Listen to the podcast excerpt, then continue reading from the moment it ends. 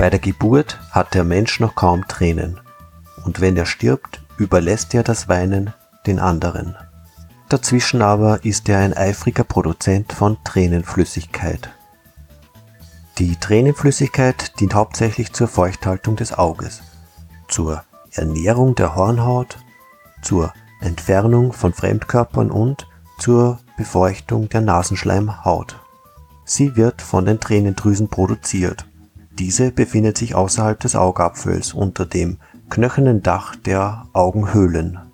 Durch regelmäßiges Blinzeln werden die Augen feucht gehalten. Die Tränenflüssigkeit sammelt sich in den inneren Lidwinkeln, gelangt dann über die Tränenkanäle in die Tränensäcke und schließlich in die Nasenhöhle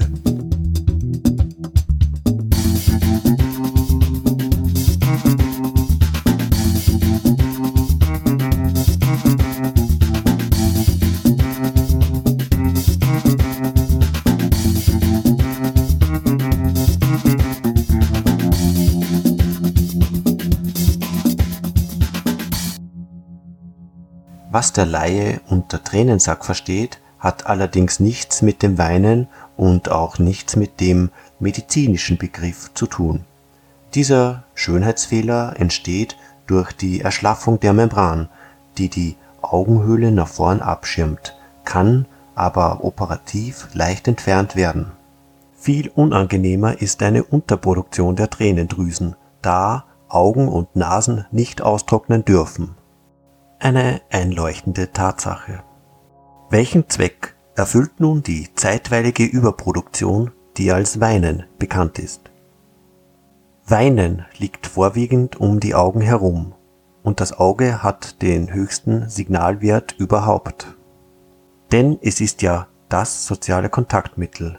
Es ist das einzige Organ, das auf Distanz mit seinesgleichen, also mit dem gleichen Organ in Kontakt treten kann die Sprache der Augen, jemand in die Augen schauen.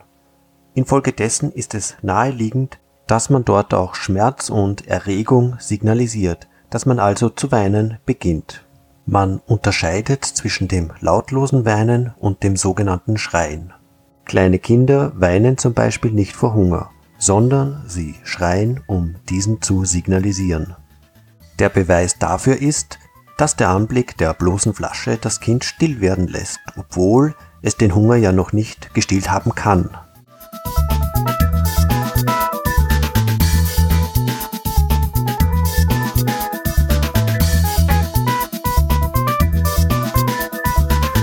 Das Schreien ist demnach eine Form der Kommunikation, was beim Weinen durchaus nicht der Fall sein muss. Im Gegenteil, man schämt sich es öffentlich zu tun. Ohnmächtige Wut oder Zorn, heftige Körperschmerzen, großer Schrecken und Angst werden oft als Gründe zum Weinen genannt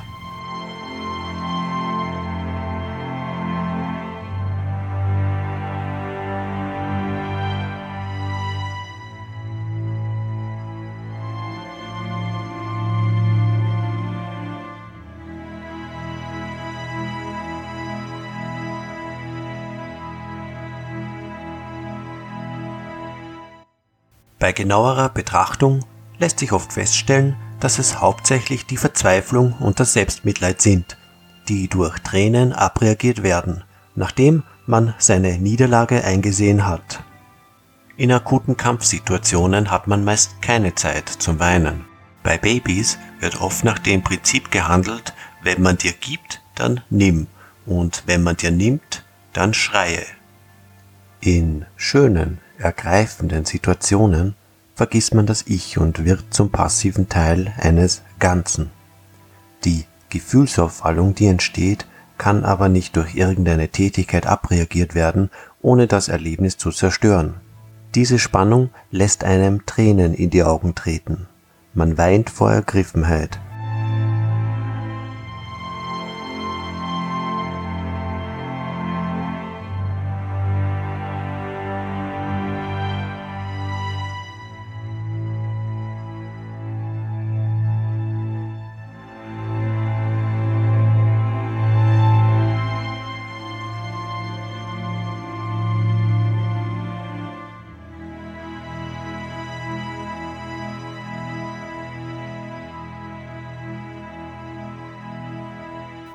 Gegensatz zu Weinen aus Kummer. Das heißt, Freude und Kummer werden zwar als Gegensätze bezeichnet, aber die Gefühlsregungen sind bei genauerer Betrachtung nicht ganz so unterschiedlich. Erreicht einem zum Beispiel die Nachricht von einem Tod eines geliebten Menschen, ist man zuerst fassungslos und wie betäubt. Das Gefühl der Zusammengehörigkeit, das über die Grenzen des Ichs hinausgeht, ist durch den Tod einerseits verstärkt, andererseits aber des Objekts beraubt worden. Dadurch entsteht eine starke innere Spannung, die durch keine nutzvolle Tätigkeit abreagiert werden kann. Die einzige Erleichterung bringen schließlich die Tränen. Auch die Freude und das Glück sind oft nicht leicht zu fassen, den Drang aus seiner Vereinzelung auszubrechen spürt man bei schönen, ergreifenden Erlebnissen besonders in der Liebe genauso.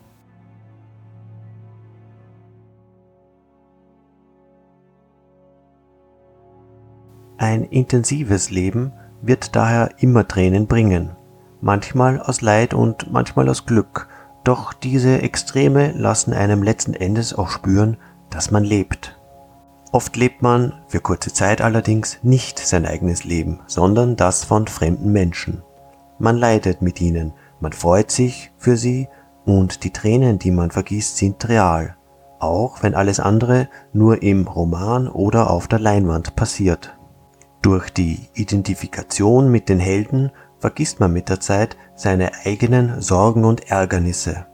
Allerdings wird auf die Tatsache in modernen Filmen nicht mehr so viel Rücksicht genommen, wodurch die älteren Streifen mehr und mehr an Beliebtheit wieder gewinnen. Nicht gerade zur Freude jener Stars, die gerade bemüht sind, ihr einstmals so einträgliches Image wieder loszuwerden.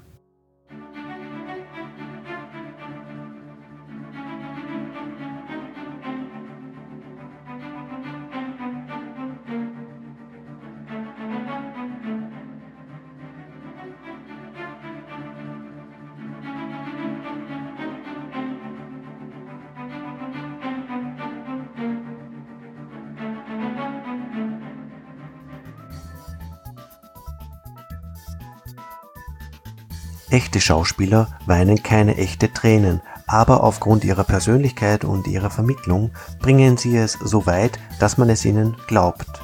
Und das Publikum glaubt es meist sehr gerne, denn im eigenen Leben gibt es oft zu wenig Gefühlvolles. Und obwohl es die meisten von uns tun, sollten wir uns unserer Tränen nicht schämen. Ein Mann, der weint und es sogar zugibt, ist das in unserer Gesellschaft nicht immer noch eine Seltenheit? Bei Männern sieht man es nicht so gerne oder schätzt es nicht so gerne, wenn sie weinen. Das hängt mit einem mittelalterlichen Leitbild des Mannes zusammen, dass er keine Schwäche zeigen darf oder sich nicht seiner Gefühlsregungen entsprechend gehen lässt. Die moderne Auffassung hingegen ist eher so. Jeder Mensch soll, soweit es möglich ist, seine seelischen Stimmungen zum Ausdruck bringen. Durch die Abreagierung ist der Mensch wieder im Gleichgewicht. Frauen hingegen weinen auch, wenn ihnen nicht wirklich danach zumute ist. Sie tun es, um etwas zu erreichen. Das heißt, auf jeden Fall taten sie es früher, als sie noch kaum andere Waffen als etwa die des Intellekts einzusetzen wussten. Letztlich weinen also alle, Männer, Frauen und Kinder. Es ist niemandes Privileg. Nicht einmal dem der Menschheit als solche, behauptet jedenfalls Professor Otto König, wonach der Tränenfluss bei Tieren nachgewiesen sein soll. Es gibt ein sehr drastisches Beispiel, das in Brems Tierleben zu finden ist. Es hat sich ein Jäger den brutalen Sport geleistet, einen Elefanten lahmzuschießen. Er probierte aus, wie verschiedene Anschüsse wirken wie das Tier darauf noch reagiert. Es wurde berichtet, dass dem Elefanten dicke Tränen heruntergeronnen sind.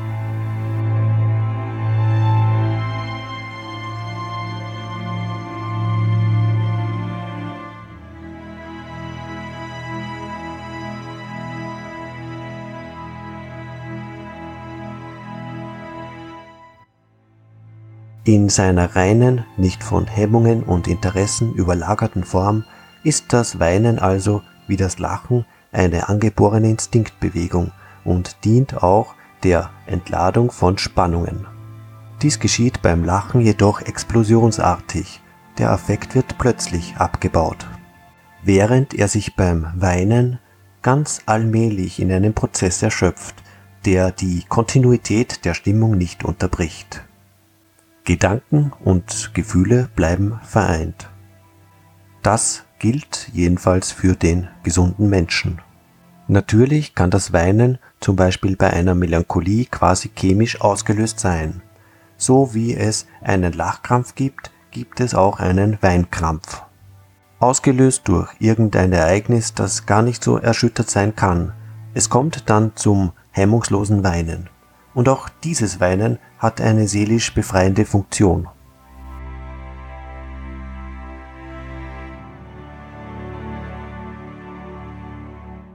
Goethe sagt, die Träne quillt, die Erde hat mich wieder. Das heißt, im Moment, in dem man weint, ist man wieder seelisch am Boden. Vielleicht wäre demnach ein Lokal, wie es in Düsseldorf angeblich existiert haben soll und wie es Günter Grass in seinem Roman Die Blechtrommel beschreibt, auch für manche von uns vonnöten. Grass berichtet vom Jahrhundert der Tränenlosigkeit und die Leute, die es sich leisten konnten, gingen in Schmus Zwiebelkeller, um die runde menschliche Träne durch Zwiebeln zu erzwingen.